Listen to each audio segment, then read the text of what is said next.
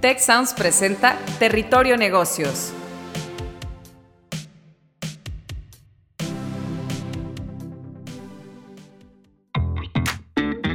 Bienvenidas y bienvenidos a un nuevo episodio de Territorio Negocios. Gracias por escucharnos y sumarse a la conversación con el hashtag Territorio Negocios. Mi nombre es Eva María Guerra y me da mucho gusto saludarles y comentarles que estamos grabando este episodio desde un espacio muy oportuno para el tema que traemos entre manos. Me encuentro en el corazón de Link Monterrey, el festival más importante de emprendimiento de América Latina. Y es que son muchos los emprendimientos y las oportunidades que se vienen derivados de la inversión del nearshoring y por lo que hoy, justamente el título de este episodio es Un nuevo amanecer industrial en México. Y para conversar sobre este tema tenemos como invitado a Emilio Cadena, CEO de Grupo Prodensa. Bienvenido, Emilio. Muchas gracias, Eva. Gracias por invitarme. Feliz de estar aquí, impresionado con lo que se ve en Monterrey el día de hoy. No me lo esperaba, supera mis expectativas, la verdad. muchas gracias, muchas gracias. Y pues, bueno, ya hemos estado hablando eh, en este podcast de este fenómeno del nearshoring, esta relocalización industrial en México eh, de muchas empresas, cadenas productivas que se ha estado viendo beneficiada por la inversión. Hemos hablado de las oportunidades que presenta para nuestra economía y los desafíos eh, eh, que también tenemos ante este fenómeno. Pero hoy queremos centrarnos en hablar sobre el impacto que tendrá el tema en la transformación industrial de nuestro país. Y bueno, México no es un país exclusivamente de maquila, eso lo sabemos, y a través del tiempo se han establecido industrias de alto valor agregado, pero todavía nos falta un buen trecho por andar para ser referentes en, en innovación industrial. Quisiéramos conocer tu perspectiva, Emilio, sobre en qué momento nos encontramos eh, ante esta inversión del reshoring, qué sectores están llamados a llevar la delantera en este proceso, cómo podríamos, eh, cómo podría desatarse esta reindustrialización del país. Mira, eh, digo, son muchos temas, pero, pero ahorita vamos abordando uno por uno. Qué bueno que tenemos tiempo para platicar.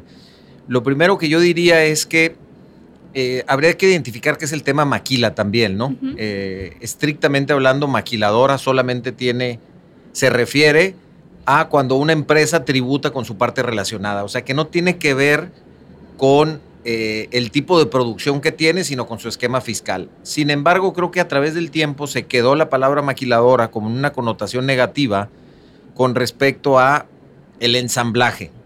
y yo creo que hay que tener cuidado con eso porque me parece que el ensamblaje es una de las cosas más importantes que tenemos que cuidar. No creo que sea la única, pero es una de las más importantes, ¿eh? Por eso, porque cuando tú mantienes el ensamblaje, mantienes el corazón del negocio y entonces puedes estarle integrando más cosas. No le integramos tantas cosas después de la, de la producción, aunque sí integramos la logística, pero porque la mayoría de la industria manufacturera de exportación del país se dedica a exportar. Entonces hay alguien en otro mercado que se dedica a vender. Y esa parte no está necesariamente en México. Pero lo que sí está ocurriendo en México es que cada vez, uno, hacemos más transformación de esos productos.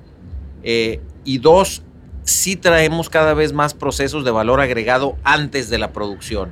Y eso puede ser toda la logística, todas las compras, el diseño de procesos, el diseño de productos. Y me parece que estamos en ese momento súper interesante.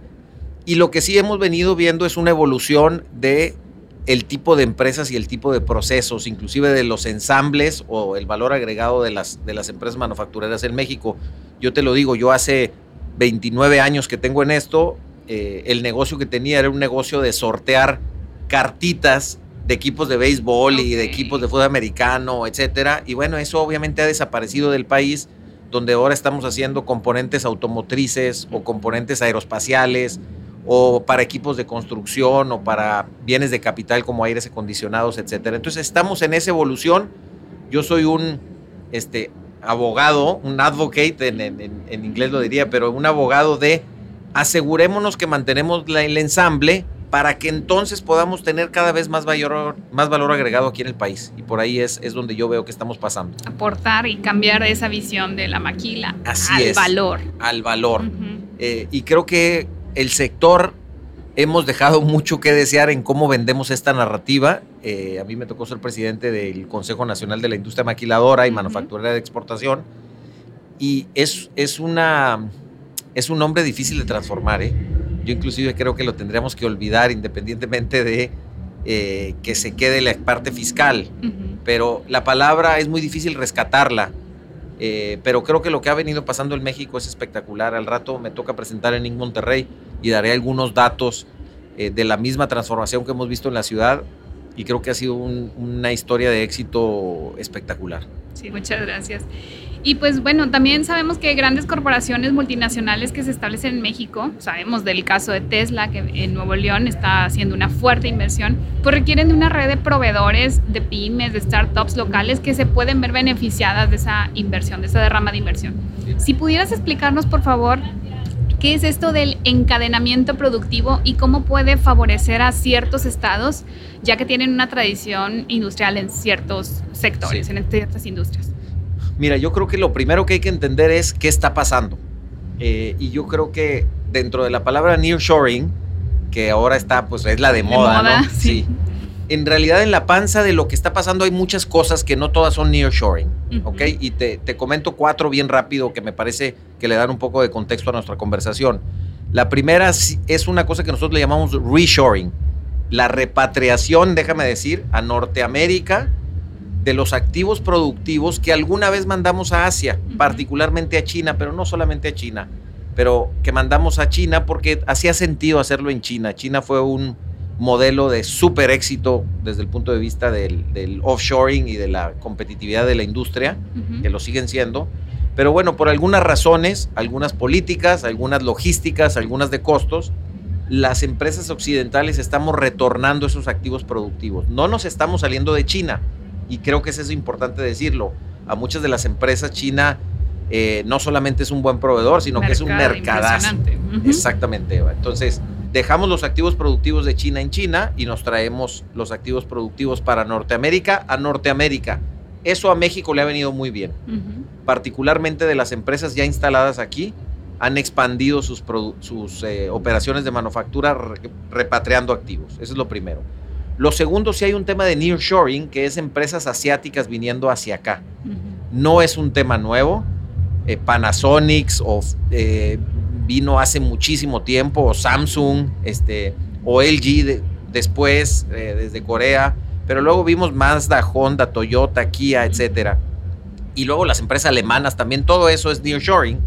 Lo que sí es muy nuevo es la cantidad de empresas chinas que están viniendo a Norteamérica y hay que decirlo, muchas de estas empresas chinas ni siquiera existían cuando nosotros firmamos el Tratado de Libre Comercio con Estados Unidos. Entonces, yo les sigo, por eso le guardo mucho respeto a los chinos, lo que han podido hacer en tan poquito tiempo es increíble.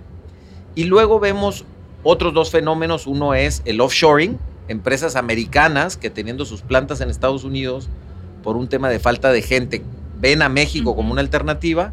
Y por último, y tú lo mencionabas, el caso de Tesla, tiene más que ver con la transición de una industria, la transición tecnológica de una industria completa que hace que se genere, ese sí es un boom que no existía antes, es como un pastel nuevo, siempre hablamos en los negocios, ¿cuánto del pastel te vas a quedar? Bueno, este es un pastelote nuevo que se llama los autos eléctricos y hay que ver quién se va a quedar con él. Y en esa transformación yo pongo otros sectores que se han transformado, por ejemplo, el comercio electrónico, el comercio digital, la llegada de grandes centros de distribución de Amazon, eh, de Mercado Libre, de los demás, es porque quieren estar cerquita del cliente y creo que eso es el factor principal de la reubicación de cadenas de valores, que tú como usuaria, como cliente, quieres comprar, quieres que te hagan lo que tú quieras, quieres cosas a la medida y quiero que me lo entregues mañana a más tardar. y entonces eso va haciendo que te pongas aquí. Y bueno, eso lo que va trayendo es que esas empresas que llegan necesitan un ecosistema de apoyo para llegar Así nacimos nosotros como empresa hace 35 años, 37 años, pero sí es una gran oportunidad. ¿eh? Cuando hubo la apertura comercial, ese primer momento, también en Monterrey, pero en Juárez, en Tijuana, en Chihuahua, en Saltillo, hubo un boom de empresas nuevas que nacimos, empresas que fuimos microempresas, ¿eh? Cuando, cuando yo empecé con esto, pues éramos 5, 6, 7 personas. Y ahora somos más de mil y estamos en todo el mundo. Entonces, sí hay un espacio para que poder observar qué necesitan los clientes y poder atender esa necesidad del que va llegando, ya sea a través de proveerles partes o componentes o servicios. Y creo que ahí es, probablemente en los servicios es donde hay un margen muy grande para la entrada de los emprendedores y las emprendedoras que veo que están aquí el día de hoy, Sí, sí, sí. eh, para que se pongan buzos y buzas, exacto. porque la oportunidad va a estar, ¿eh? Así es, excelente. Hay mucho todavía oportunidad por innovar. Y pues se pueden nombrar entre los factores que atraen y promueven este círculo virtuoso de, de la inversión productiva, la infraestructura, la logística, Sí. la innovación, el talento. Pero ¿cuáles crees que son las capacidades determinantes que, que busca la inversión hoy en México? ¿Cuáles serían los claves? Sí. Mira, yo creo que hay dos cosas. Una que no tenemos nada que ver, o más bien que no controlamos, que es un volado de la historia, que es la ubicación geográfica. En este reacomodo, pues México está en el, en el mercado y cerquita del mercado más importante del mundo, junto con China, que es Estados Unidos, y creo que va a seguir siendo. Hay este debate, ¿cuál va a ser el uno y el dos? ¿Qué importa? Yo digo, para México tenemos... Cualquiera de los dos ganamos. Exacto, el uno o el dos es el vecino, o sea que hay que sacarle provecho. México a través del tiempo se va a ir convirtiendo también en un mejor mercado y ahorita podemos ir hablando de eso. Somos un mercado grande, no tan grande obviamente como Estados Unidos y como China, eh, como la India, por diferentes razones, o gente o poder económico. Pero bueno, esa es una razón. Pero la razón más importante que yo veo por la que las empresas vienen a México es por el talento mexicano. Eh, ahorita yo te decía, eh, las empresas, la mayoría de lo que nosotros vemos todavía no es nearshoring, ¿eh? Ujú. es offshoring, empresas que no van a poder operar en Estados Unidos porque los jóvenes en Estados Unidos no quieren trabajar en las fábricas y el promedio de edad de una planta en Estados Unidos, metalmecánica, es 57 años. La mexicana es de 30 años. Estás hablando de 27 años de diferencia y además con un nivel de entusiasmo y productividad buenísimo en México. Entonces, sin duda que esa es la razón principal por la que vienen. Eh, y luego hay otras cosas que reafirman, diría yo, que, que se sientan cómodos en venir. Y la primera, eh, y esa yo diría que es que ya hay muchas cosas haciéndose en México. Nosotros todos los días hablamos con una empresa nueva que quiere venir y nada de lo que traen nos están hablando así como en temas espaciales, ¿no? Todos sabemos de qué se trata, sabemos que hay gente que lo puede hacer, sabemos que hay gente que tiene los oficios para hacerlo y si no, hemos entrenado rápidamente para adquirir ese conocimiento. Entonces creo que México es un lugar, te diría, bastante seguro para arrancar una planta y ser- que esa planta sea productiva. Después vienen los temas, diría, de la competitividad y la infraestructura de México que pudiera estar mucho mejor. Yo, cre- yo, yo siempre opino, porque los datos lo soportan, no es un tema de que nos está yendo mal, nos está yendo muy bien. Específicamente estoy hablando del tema de manufactura de exportación, no de otros temas. Que alguien me pudiera decir, pues a mí no me está yendo muy bien. Bueno, puede ser. Si en el sector manufacturero de exportación, si estás en él y no te está yendo muy bien, entonces yo te diría que le eches una pensadita que estás haciendo. Claro. Pero el tema es qué tanto mejor pudiéramos estar. Y yo creo que ese es donde deberíamos de tener una agenda mucho más integral. eh, la iniciativa privada mexicana con el gobierno, inclusive la parte bilateral también con Estados Unidos, porque tenemos una frontera ahí que es im- importante para el comercio y la agilidad del comercio, que solamente es buena cuando mueves las cosas de un lado y del otro lado. Claro. Si no, no sirve. Y pues bueno, también hablando de la vinculación con el tejido industrial, social, asociativo, es vital que las inversiones sucedan, pero para que esto permee a los beneficios que requieren eh, los industriales, ¿cuál es tu opinión acerca de la importancia de los vínculos que requiere la empresa privada con, con justo esto que comentabas con gobierno, pero también con universidades, con sociedad civil? ¿Qué estrategias debemos impulsar para sacarle mejor provecho a esto? Mira, yo creo que esta es una de las cosas que hay buenas iniciativas, pero todavía pudiéramos hacer mucho más. Primero, creo que estos eventos es la forma más eficiente de vincular a la micro y a la pequeña con las tractoras.